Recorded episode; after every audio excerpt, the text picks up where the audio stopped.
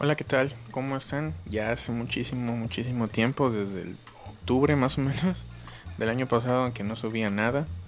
Y pues la verdad, como les comentaba en ese entonces, estaba un poco atareado de trabajo hasta la fecha, que en estos días, por cuestiones de emergencia y sanitarias, tuve,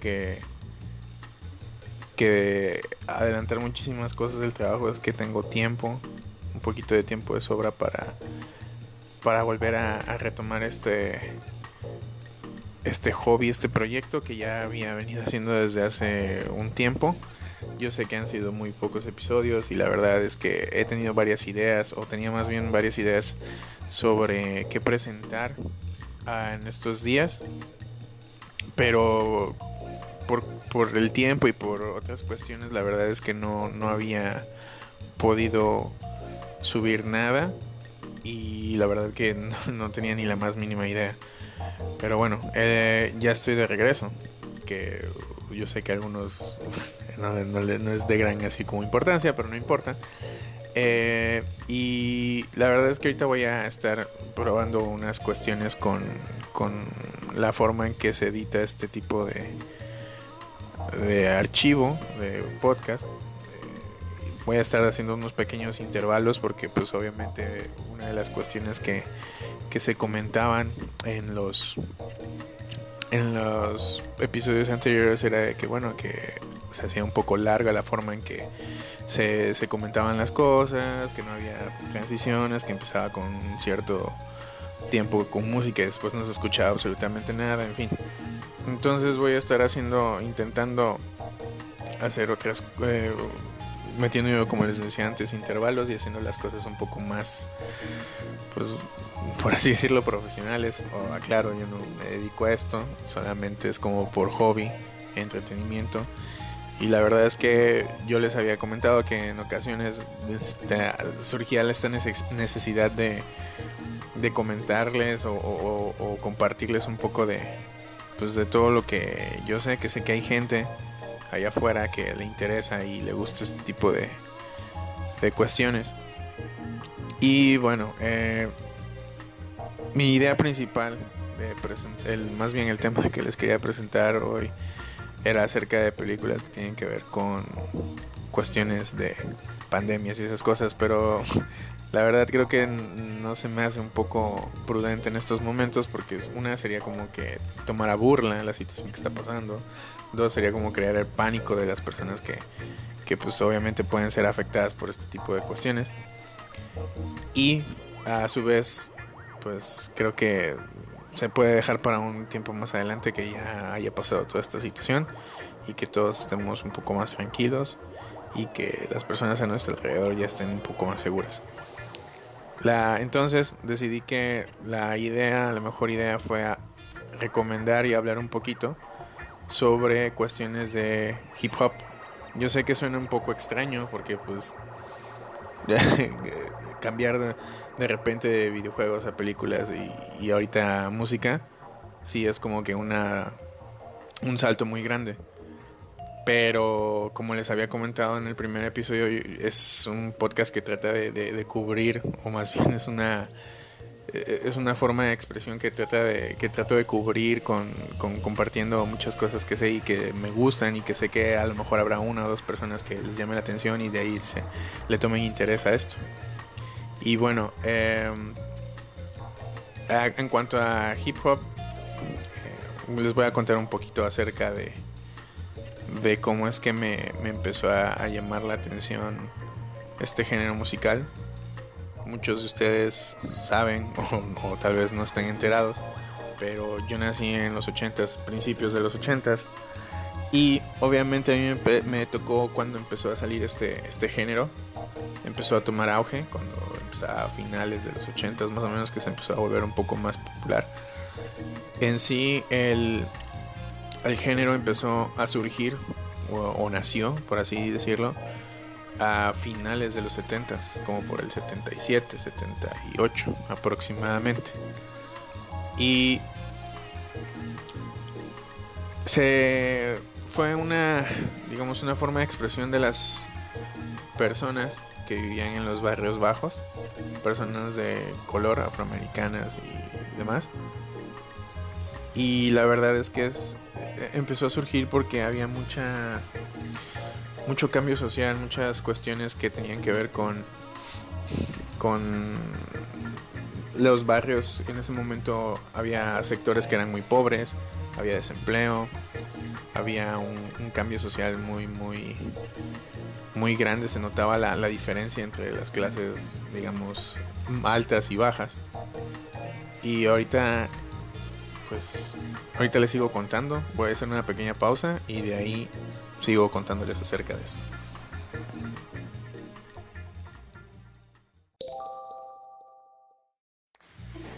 Bueno, como les comentaba en el intervalo anterior, me quedé en la parte donde se supone que el hip hop nació, les comentaba, a finales de los 70s, eh, sobre todo en la ciudad de Nueva York, aunque hay un poco de, de discrepancia pero creo que eso se, se resolvió, o más bien hay registros de, cómo fue que, que la costa oeste, o sea, la de California, Los Ángeles y demás, también tuvo algo que ver en el, digamos, en el auge de este tipo de música. Pero bueno, eh, entraremos a detalles más adelante.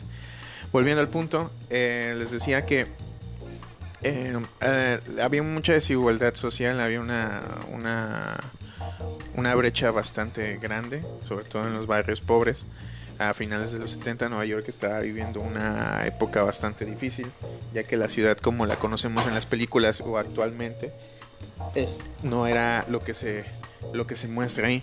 Había mucha decadencia social. ¿A qué, ¿A qué me refiero con esto? Que Times Square no era como lo conocemos o como lo hemos visto, eh, como lo presentan en las en las películas. Simplemente era un, lugar donde la gente se reunía, había muchos eh, teatros para, para adultos, o sea, pasaban películas porno, porque en ese entonces, pues digamos que el porno empezó también a, ganar un auge a finales de los 70, cuestión que ya habíamos comentado en el episodio de Boogie Nights, si no lo han checado, chequenlo. Y eh, pues obviamente la ciudad de Nueva York está infestada de, muchas ratas, había muchas eh, carencias sociales y demás.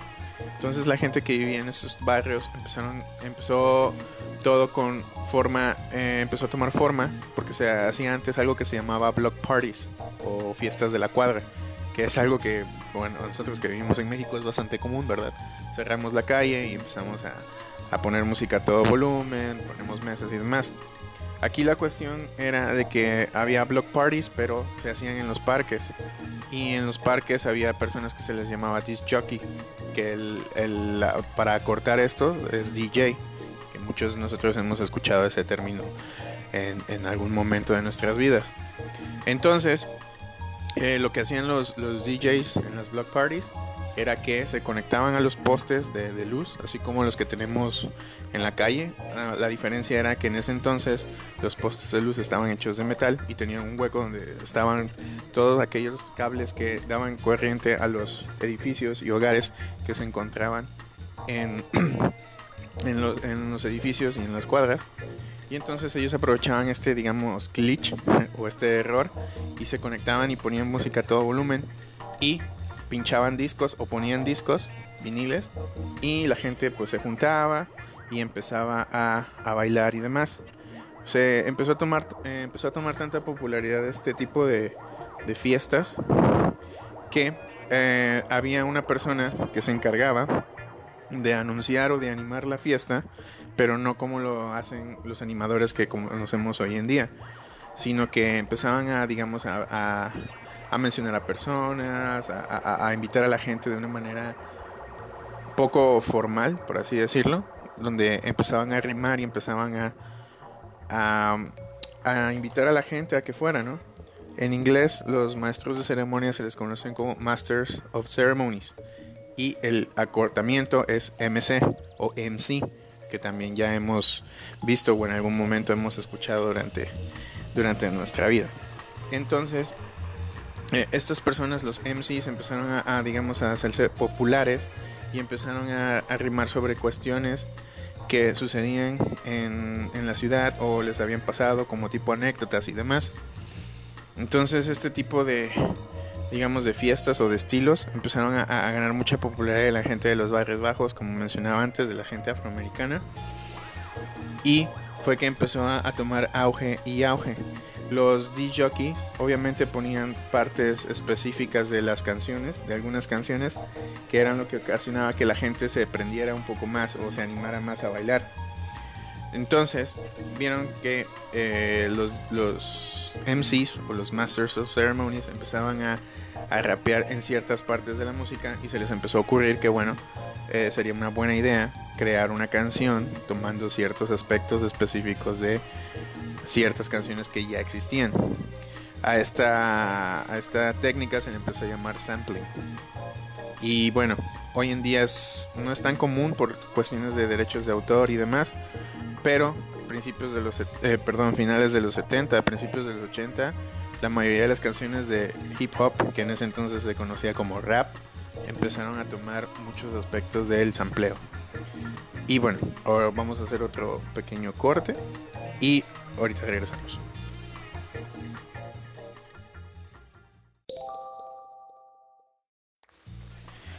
Bien, como les comentaba, entonces eh, esta técnica del sampleo se empezó a volver muy muy popular y empezó a ganar eh, adeptos o gente que empezó a, a, a, escribir o a rapear sobre esos tracks o sobre esas pistas, por así decirlo. Y empezó a convertirse ya en un fenómeno cultural, empezó a ganar tanta popularidad que obviamente se empezaban a hacer batallas eh, como lo que no como lo que ven hoy en día es como que un poco más de payasos.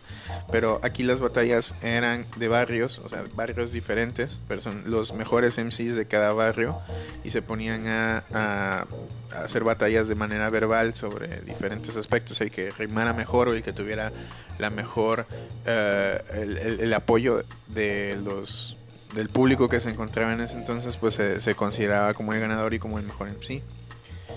Eh, fue pasando el tiempo y como les decía, eh, a, a principios, mediados de los 80 en Estados Unidos, el rap empezó a tomar mucho mucha importancia y empezó a ganar muchos adeptos.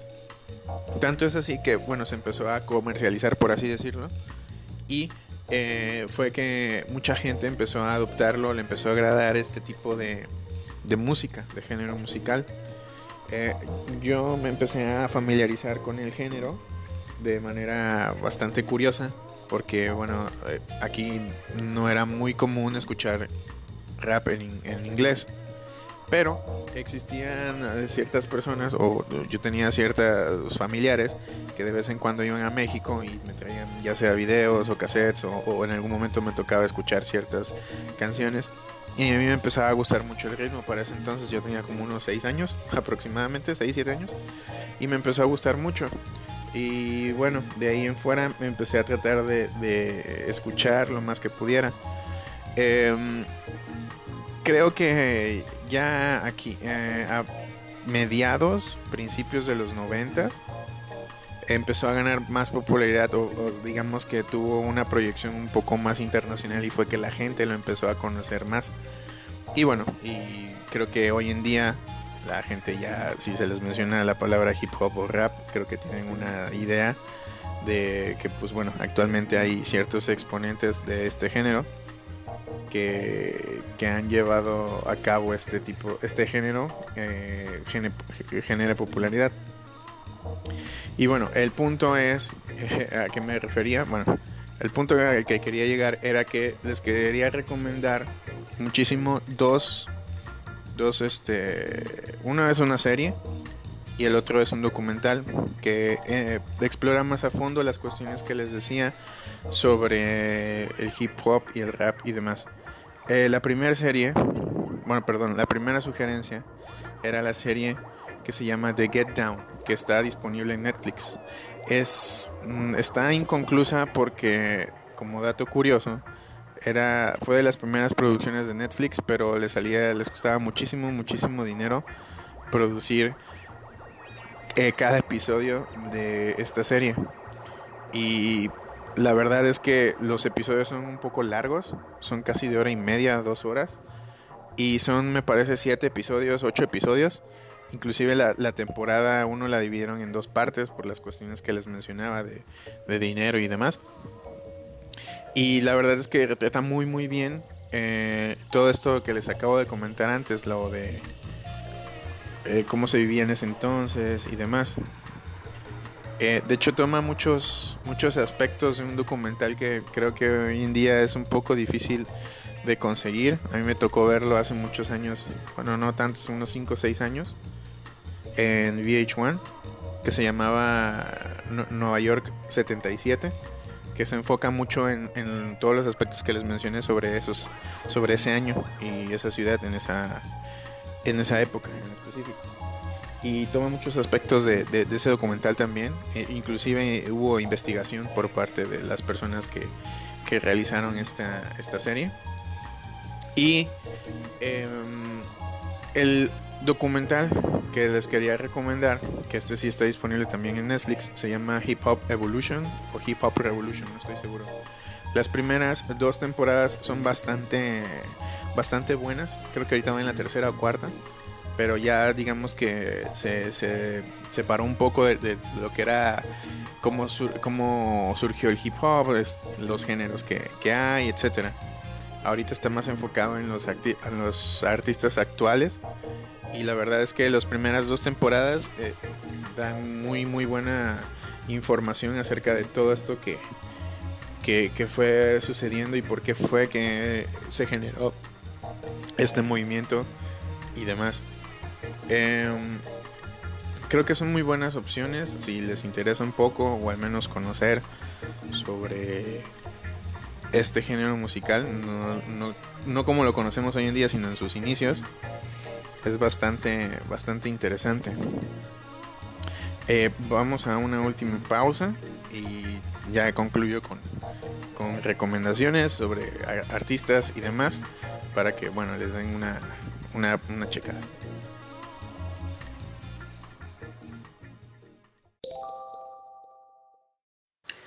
Y bueno, ya para finalizar, eh, hay unos, unos grupos y algunas canciones de hip hop, como les decía, de finales de los 80, principios de los 90, que a mí me gustan mucho. El, la primer, el primer grupo que me gustaría recomendarles se llama A Tribe Called Quest, que la verdad la forma en que se emplean la música y los samples que utilizan en, en sus en sus canciones son bastante buenos aparte de que la, las rimas la forma en que las las dicen y las las cantan, por así decirlo, en, a lo largo de la, de la canción. Son bastante, bastante buenas. Otro que, bueno, ya la mayoría lo conocen, pero si tienen chance, escuchen las canciones viejitas o los primeros dos discos de Snoop Dogg, que también la, la, los amplios que utilizan son más enfocados a música como funk, funk de California, que es un funk electrónico con teclados y, y distorsionador así medio, medio raro. Pero la verdad es que es muy bueno. Y anteriormente a ellos, perdón, otra recomendación que me gustaría también darles es la de los Beastie Boys, que ellos fueron, el, como dato curioso, ellos fueron los primeros, el primer grupo de, de chicos blancos que empezaban a rapear y que se ganaron, por así decirlo, el respeto de, de los afroamericanos, porque pues la verdad no pretendían nada con con la forma en que rapeaban y rimaban. Y el disco que más me gusta de ellos es uno que se llama Paul's Boutique, porque tan solo en una sola canción hay más de cinco samples. La verdad es que es, es, es bastante bueno y bastante interesante. Y como dato curioso también, cuando salió ese disco, la mayoría dijo que era una cosa bastante extraña y rara y que no era muy bueno.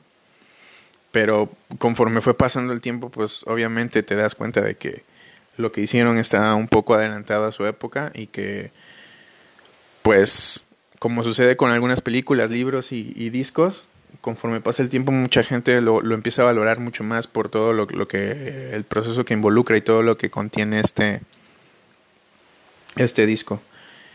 Um, y también me gustaría recomendar a NWA que por ahí también existe la película, me parece en Netflix, si pueden chequenla, se llama Letras Explícitas, sobre el primer grupo de gangsta rap, que básicamente es como un, rap o un hip hop mucho más violento y que incluía eh, las groserías al momento de decir las, las rimas.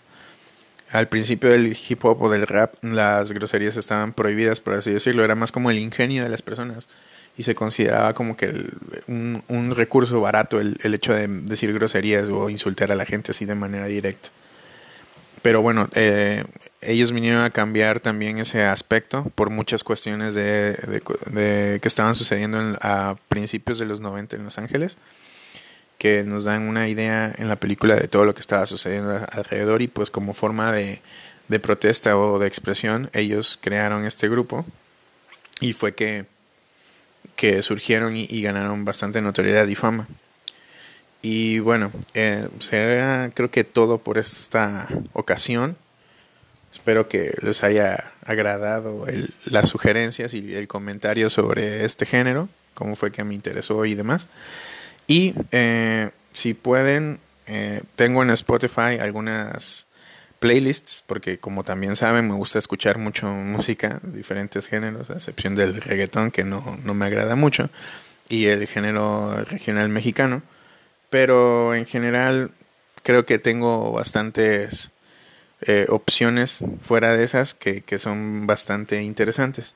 Si pueden, me eh, busquen en Spotify mi nombre, David Carrasco Rosendo, y les debe aparecer mi perfil y las, todas las playlists que he hecho hasta ahora. Algunas son, creo que como dos o tres han sido tomadas de otras personas. Y ahí tengo también una, una playlist, o más bien estoy siguiendo una playlist que contiene eh, éxitos del hip hop de principios de los 80, mediados de los 90 y principios del 2000. Entonces, si pueden, chequenlo. Si gustan seguir las listas o gustan seguirme a mí, siéntense libres de hacerlo. Y pues espero que se encuentren muy bien, que disfruten este corto eh, eh, episodio de podcast. Sé que mi, mi, manera de hablar no es la más fluida, ¿verdad? Porque tengo ciertos problemas a veces. Pero créanme que todo esto lo, lo comparto con muchísimo gusto. Y a la gente que le gusta, pues gracias por, por escuchar. Y si algo pude aportar, pues me sentiré más que agradecido. Uh, mis redes sociales son bueno, Instagram es DavidJ-CR, por si quieren ahí seguirme.